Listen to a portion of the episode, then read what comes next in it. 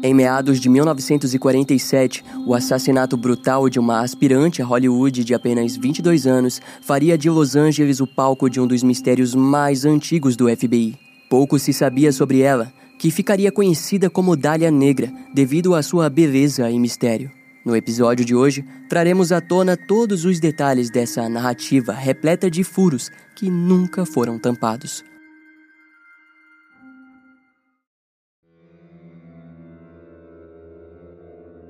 A história desse caso é obscura já em suas primeiras linhas, pois foi na manhã do dia 15 de janeiro de 1947 que a sutil Betty Bersinger caminhava ao lado de sua filha de 3 anos no bairro de Leimert Park, em Los Angeles.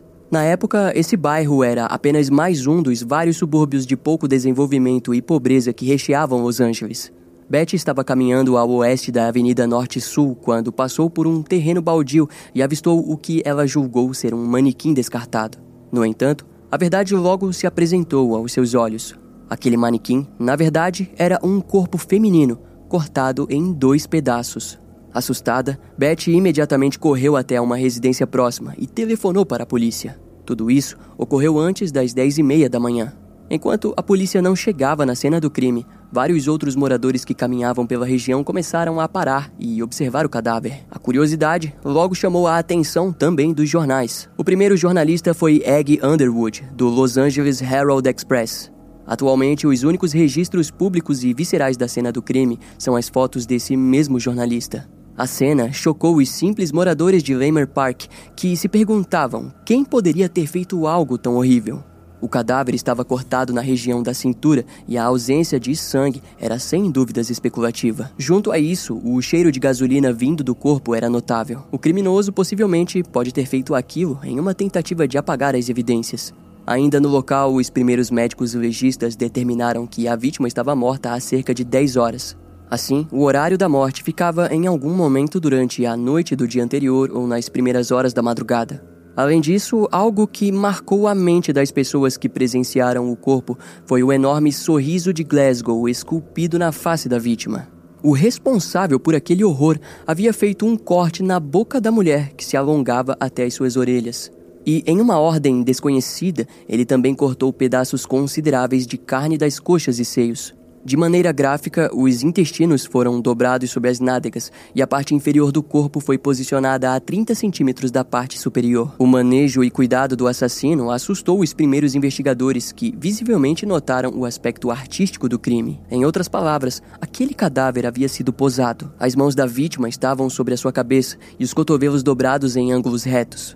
A mulher teve suas pernas afastadas, de maneira que o seu órgão íntimo ficasse visível. Conforme as investigações na cena do crime foram feitas, foi descoberto marcas de pneus e, em meio a eles, havia uma marca de calcanhar. Próximo da região também foi descoberto um saco de cimento com vestígios de sangue. Diante o caso, o Departamento de Polícia de Los Angeles solicitou ajuda ao FBI para que a vítima fosse identificada. Para isso, os policiais enviaram imagens de impressão digital através do Sound Photo, um aparelho de fax primitivo usado para enviar imagens por telefone. As imagens ficaram borradas, mas, de maneira exemplar, os federais precisaram de apenas 56 minutos para identificá-la. Se tratava de Elizabeth Short, de 23 anos, natural de Boston. Suas impressões digitais apareceram apenas duas vezes em meio a mais de 100 milhões de impressões arquivadas pelo FBI.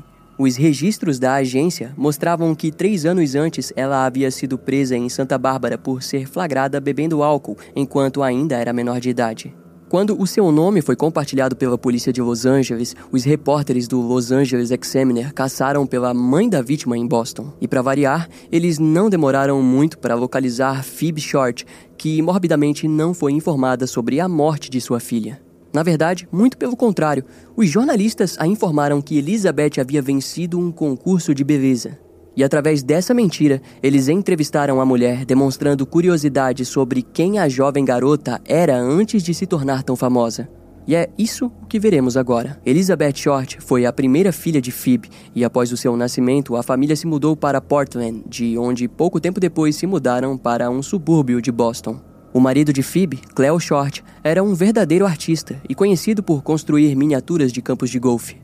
Contudo, ele perderia todas as suas economias depois que, em 1929, a Bolsa de Valores dos Estados Unidos quebrou. Diante a pobreza, Cleo simplesmente desapareceu e o seu carro seria encontrado na beira da ponte Charleston. Na época, a polícia deduziu que ele havia tirado a sua própria vida ao pular no rio Charles. Phoebe ficou arrasada, mas passaria a cuidar sozinha dos seus filhos. Quando Elizabeth completou os seus 15 anos, ela apresentou problemas respiratórios e precisou fazer uma cirurgia pulmonar.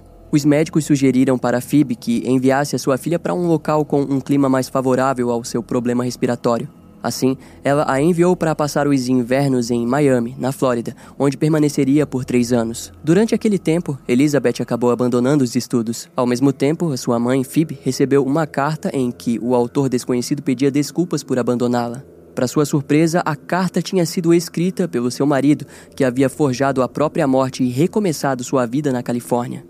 Em dezembro de 1942, quando Elizabeth descobriu que o seu pai ainda estava vivo, ela se mudou para morar com ele. Entretanto, o relacionamento de ambos foi logo marcado por discussões que a levaram a se mudar em menos de um mês. Sua próxima parada foi na vida de um sargento da Força Aérea que morava em uma base militar em Camp Cook.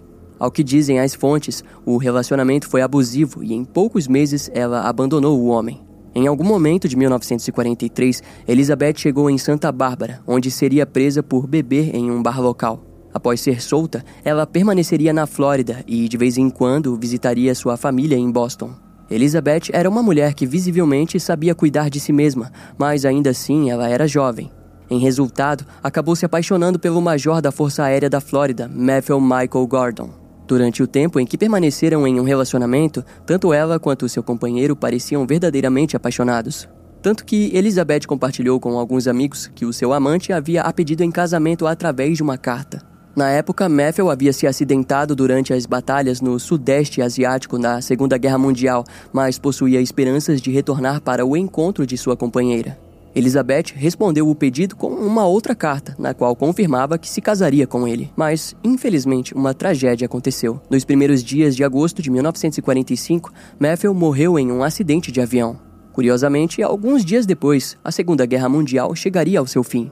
No ano seguinte, Elizabeth se apaixonaria novamente por um militar, mas passaria o restante do ano na região de Los Angeles, onde havia conseguido um emprego de garçonete. Com o pouco dinheiro que possuía, ela alugou um quarto atrás de uma boate chamada Florentine Gardens.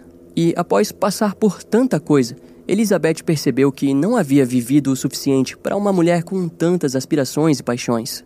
Naquele período, os seus poucos amigos a descreveram como uma mulher aspirante à atriz.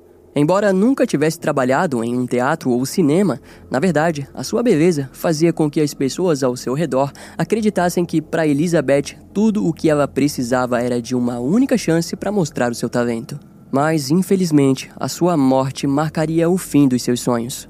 Depois que os jornalistas souberam de toda essa história, eles enfim revelaram que, na verdade, Elizabeth havia sido assassinada. E de maneira oportunista, os profissionais ofereceram de pagar a Phoebe Short a passagem para que ela fosse até Los Angeles para ajudar nas investigações. O ato não era de bondade, mas sim para conseguirem informações diretas de uma fonte almejada. Em pouco tempo, toda a origem comum e desafiante de Elizabeth foi transformada em uma mulher dita como aventureira e que rodava Hollywood atrás da fama. E em resultado, a mídia rapidamente a apelidou de Dália Negra, em uma suposta referência ao filme Dália Azul, que no mesmo ano estava fazendo sucesso nos cinemas. A trama do filme gira em torno de uma investigação sobre o assassinato de uma mulher chamada Ellen, a qual foi morta dentro de uma confusa onda de acontecimentos que preenchem a história e assim como a de Elizabeth, era repleta de mistérios.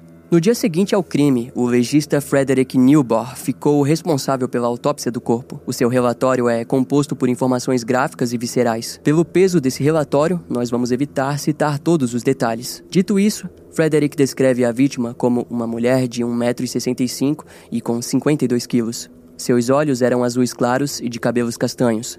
Ele, notavelmente, observou marcas de ligaduras em seus tornozelos, pulsos e pescoço. Aquilo indicava um possível cárcere. Em seu seio direito havia uma laceração irregular. Também foi visto lacerações superficiais no antebraço direito, no braço esquerdo e na parte inferior esquerda do tórax. O legista notou que haviam alguns hematomas na frente e no lado direito do couro cabeludo da vítima.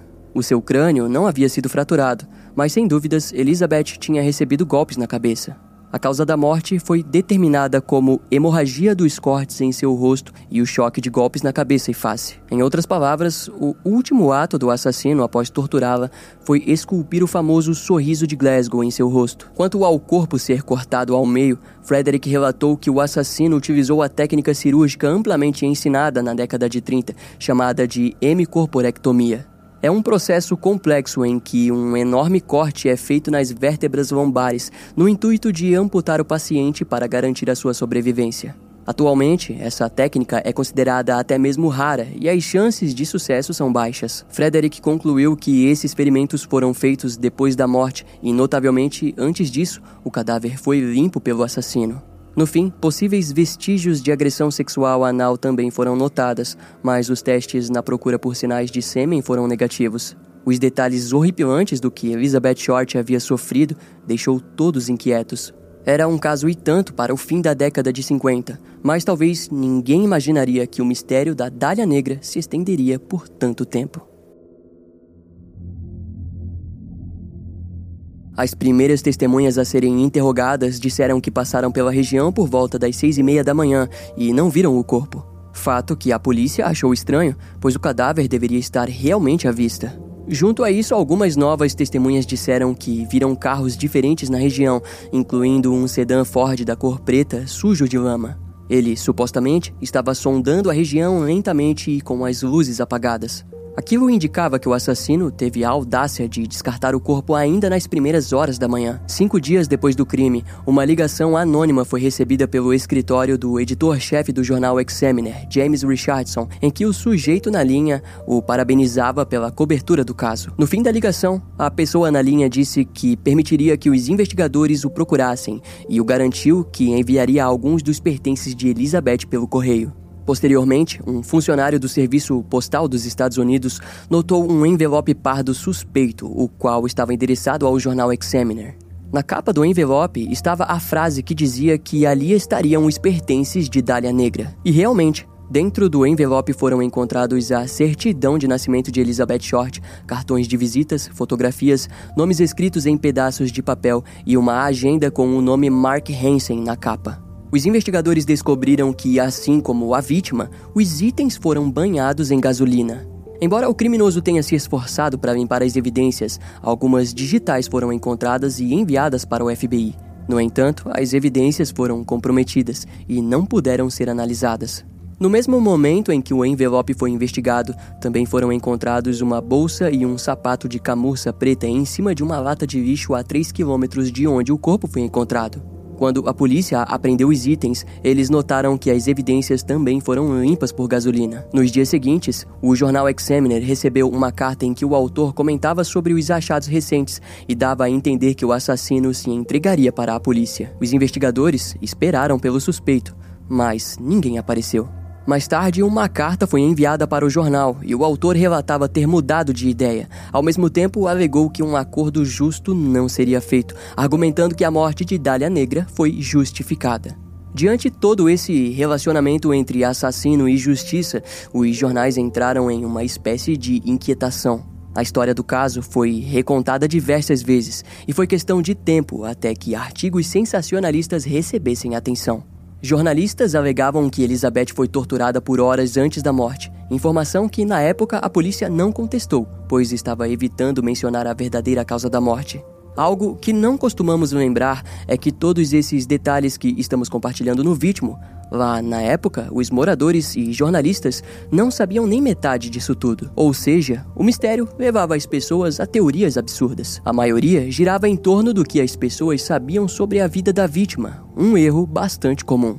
Afinal, com a ausência do perfil do assassino, as pessoas olham para a vida da vítima na busca insana por respostas. Como sabemos, o sensacionalismo é uma espécie de ferramenta para que as pessoas comprem os jornais de determinadas fontes jornalísticas. Hoje em dia ainda se utiliza muito essa ferramenta, mas de maneira diferente. Em resumo, não se trata das pessoas descobrirem a verdade, mas sim de terem algum tipo de resposta, sendo fato ou não, pois infelizmente a resposta sempre é o que cada um quer acreditar. De qualquer maneira, vamos prosseguir com o caso. Uma stripper que conhecia Elizabeth relatou aos investigadores que a vítima gostava de deixar os homens nervosos por ela, enquanto manipulava eles. Aquilo sugeria que ela não gostava de homens e que, na verdade, talvez fosse lésbica. E, obviamente, essa informação levou a diversos erros investigativos. Para você ter uma ideia, houve repórteres e investigadores que realmente foram interrogar clientes de bares gays em Los Angeles. Esse sensacionalismo por parte da imprensa fez com que a morte de Elizabeth Short fosse capa de jornal por longos 35 dias seguidos. Mas, em contrapartida, os investigadores de Los Angeles focavam os seus esforços em pistas mais concretas sobre o caso. Por exemplo, o capitão Jack Donahue compartilhou que as autoridades acreditavam que o assassinato havia acontecido dentro de um prédio abandonado ou cabana remota aos arredores de Los Angeles. Essa afirmação confirmava que Elizabeth de fato foi morta e transportada até o local de descarte. Assim, os primeiros suspeitos começaram a ser nomeados, sendo um deles Mark Hansen, o dono da lista de endereços encontrados dentro do pacote endereçado ao jornal. Na época, Mark era um sujeito rico e dono de uma boate e um teatro. De acordo com algumas fontes, ele conhecia Elizabeth devido à sua roda social e algumas testemunhas o conectaram como interessado na mulher, mas foi rejeitado.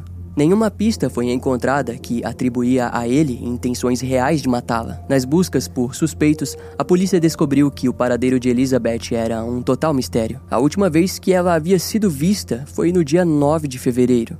Dentro desse contexto, observaram que no dia 10 de fevereiro de 1947, o corpo de Jeanne French foi encontrado ao oeste de Los Angeles com aspectos chamativos. O assassino escreveu no corpo nu da vítima a frase Foda-se BD. De acordo com os jornais, o BD significava Black Dahlia, que a tradução é Dália Negra. Porém, mais tarde foi dito que, na verdade, se tratava de PD, Policy Department, no português Departamento de Polícia. Afinal, não há evidências que indiquem positivamente de que Elizabeth possuía o apelido de Dália Negra antes do seu assassinato. Desse modo, devido à complexidade dos cortes feitos no cadáver, a polícia se esforçou em localizar um cirurgião ou médico renomado da região. Em fevereiro de 1947, a Universidade de Medicina da Califórnia recebeu um mandado em que a justiça pedia para que uma lista de alunos fosse enviada. Diversos alunos foram investigados, mas nenhuma pista foi encontrada. No dia 14 de março, um sapato em meio a um monte de roupas masculinas foi encontrado contendo uma suposta nota de suicídio. Nela, o autor havia escrito que era muito covarde para se entregar às autoridades e que a melhor saída teria sido a sua própria morte. Mas nenhuma pista foi encontrada sobre alguém que tenha cometido suicídio ou algo do tipo. Além disso, a pilha de roupas em que o sapato foi encontrado foi analisada, mas não havia nada que levasse até o seu dono. Ao todo, cerca de 150 suspeitos em potencial foram entrevistados, mas todos foram inocentados. O livro de endereço do caderno de Mark Hansen levou os investigadores à porta de vários homens que conheciam Elizabeth, mas todos eles possuíam álibis para a data do assassinato. Ponto que nos faz questionar sobre algo bem nítido. Teria o assassino enviado o caderno repleto de endereços para atrasar as investigações na busca por homens inocentes? Bem, se isso for verdade, talvez indique que o verdadeiro assassino estava bem mais próximo do que eles imaginavam. Durante os meses seguintes, cerca de 750 investigadores de diferentes departamentos analisaram o caso. Junto a eles, mais 400 delegados do escritório do xerife e 250 oficiais de patrulha do estado da Califórnia passaram pelo processo de investigação das evidências. Dezenas de locais suspeitos foram analisados, incluindo bueiros, estruturas abandonadas e vários locais próximos a rios. Entretanto, a investigação não resultou em absolutamente nada. Eventualmente, uma recompensa de 10 mil dólares foi posta pelo vereador Lloyd Davis. Notavelmente, houve várias pessoas surgindo para darem falsas informações. Em resposta, muitas pessoas foram presas acusadas de obstrução da justiça. Para piorar, os investigadores também precisaram lidar com testemunhas surgindo para relatarem que haviam visto a mulher com vida entre os dias 9 e 15 de janeiro. No entanto, a maioria confundiu mulheres e todos os supostos avistamentos foram rejeitados. Com o silêncio por parte das autoridades, novas mentiras começaram a percorrer os jornais. Alguns informaram que o corpo de Elizabeth apresentava marcas de queimaduras de cigarro. Outros disseram que o legista concluiu que a vítima foi obrigada a consumir fezes, pois na autópsia supostamente foram encontradas evidências disso. Porém, essa alegação foi negada. Ao todo, pelo menos quatro supostos amantes de Elizabeth foram entrevistados. Três deles pelo Departamento de Polícia e um pelo próprio FBI. Mas nenhum deles apresentaram evidências de que estivessem conectados à morte da mulher. Conforme o ano de 1947 chegava ao fim, o caso já estava à beira de ser arquivado quando o sargento Finis Brown culpou a imprensa por comprometer as investigações. De acordo com ele, nenhuma pista mirava para conclusões. Quaisquer que fossem as evidências que encontrassem, elas simplesmente desapareciam diante os seus olhos. A frustração era evidente, mas fato é que o departamento de Los Angeles já vinha acumulando uma série de casos não resolvidos. Seria culpa da imprensa ou incompetência policial? Dois anos depois, um grande júri se reuniu para debater sobre a unidade de homicídios do departamento, pois certamente havia algo de errado com a grande quantidade de casos arquivados. Em resultado, uma nova investigação sobre o paradeiro de Elizabeth Short foi feita. Essa busca por respostas levou os novos investigadores para regiões como Massachusetts, Califórnia, Flórida, Texas e Nova Orleans. Contudo, nada ofereceu pistas para a identidade de um suspeito provável. Mas as buscas por respostas continuariam por anos, dando espaço para que novas hipóteses interessantes surgissem. Antes do assassinato brutal de Elizabeth Short, a série de assassinatos do torso em Cleveland, datados de 1934 a 1938, deixaram as autoridades de Ohio em um quebra-cabeça infinito. Assim, quando o caso Dália Negra chegou aos ouvidos do investigador de Cleveland, Peter Merillo, ele rapidamente criou uma ligação para os casos. Para muitos, era uma pista em potencial, mas em 1947 a conexão foi negada. No entanto, em 1980, um dos suspeitos principais do caso de Cleveland, Jack Anderson Wilson, parecia ter levado as autoridades próximas de prendê-lo pelo assassinato de Elizabeth Short. Porém, dois anos depois, o suspeito morreu em um incêndio. A conexão entre os casos foi notável ao ponto de que em 1992 a NBC apresentou na série Unsolved Mysteries a teoria dos casos. Contudo, com a morte do suspeito, essa teoria logo cairia por terra.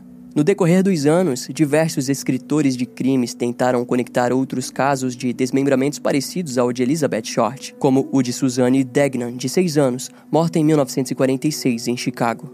Na época, o Departamento de Polícia de Los Angeles chegou até mesmo a conectar os casos pelo motivo de que o corpo de Elizabeth foi encontrado próximo da avenida chamada de Degnan.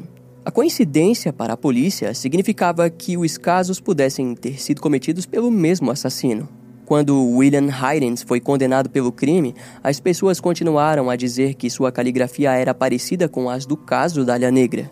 Porém, essa conexão nunca se provou com fundamentos sólidos. Em 1991, uma mulher disse que o seu pai, George Knowlton, espancou Elizabeth até a morte com um martelo de garra na garagem da residência da família. A mulher chegou até mesmo a escrever um livro sobre a sua versão dos fatos, mas a própria irmã respondeu ao livro como sendo um verdadeiro lixo, pois ela havia morado na mesma casa e jamais presenciou tais ocorrências violentas por parte do pai. E com isso, a narrativa foi desacreditada pelas autoridades. Diversos livros nasceram na busca pela identidade do assassino, e de fato não vale a pena mencionar todos eles. Só que um deles ganha destaque, datado de 1999, quando um aposentado investigador de Los Angeles descobriu que o seu pai, um médico, possuía fotos de uma mulher parecida com Elizabeth. Com aquela pista em mãos, ele passou a investigar o caso por conta própria. Em suas investigações, ele conseguiu acesso aos arquivos do FBI e contratou um especialista de caligrafia para comparar as cartas e a caligrafia do seu pai. Os resultados foram inconclusivos, mas ele logo apontou que o seu pai havia estudado a técnica usada pelo assassino para cortar o corpo de Dália Negra. Também foi descoberto que o seu pai, em fevereiro de 1947, havia comprado um saco de concreto do mesmo tipo que foi observado próximo ao corpo da vítima. Sua pesquisa se tornou o livro intitulado A Vingança de Dália Negra, a verdadeira história. Entre os vários leitores do livro estava o colunista Steve Lopes, do Los Angeles Times, que continuou a investigação e descobriu que entre os suspeitos da época, o nome George Rodel estava presente. Na verdade, os registros apontavam que ele era um suspeito tão viável que a sua casa chegou a ser grampeada por um tempo. Essa operação policial resultou no flagrante de gritos de uma mulher na residência e também o próprio suspeito dizendo que a polícia suspeitava que ele estava envolvido no crime de Dália Negra. Essa busca por informações nos leva para uma possibilidade assustadora de que George Rodel pudesse estar conectado em diferentes assassinatos, ou seja, um assassino em série. Em resultado dessas informações, o vice-chefe do escritório do procurador do condado de Los Angeles, Stephen Kay, disse que se George estivesse vivo, ele poderia acusá-lo pelo assassinato de Elizabeth Short. Já em 2017, o autor Bill Itwell lançou o livro Dália Negra Rosa Vermelha, no qual apresentou Leslie Dillon como o verdadeiro assassino. Na época, ele era um assistente de agente funerário e estava associado com figuras importantes das autoridades de Los Angeles. Entre elas estava Finis Brown, o qual Bill descreve como um policial corrupto. Ao que parece, Elizabeth teria sido morta por saber demais sobre um esquema de roubo de hotéis organizado pelo grupo. Mas, de qualquer forma, no fim das contas, tudo isso gira em torno de hipóteses. Levando em conta essa situação, talvez o trabalho mais chamativo em torno desse caso vem de um dos agentes do FBI que participou da criação do Manual de Classificação de Crimes de 1992. O seu nome é Greg McCrary e a partir de agora vamos conhecer as suas conclusões pessoais sobre esse caso. Segundo Greg, o assassino cometeu o crime em um local em que o seu controle era total, onde não precisaria se preocupar com alguma possível interrupção.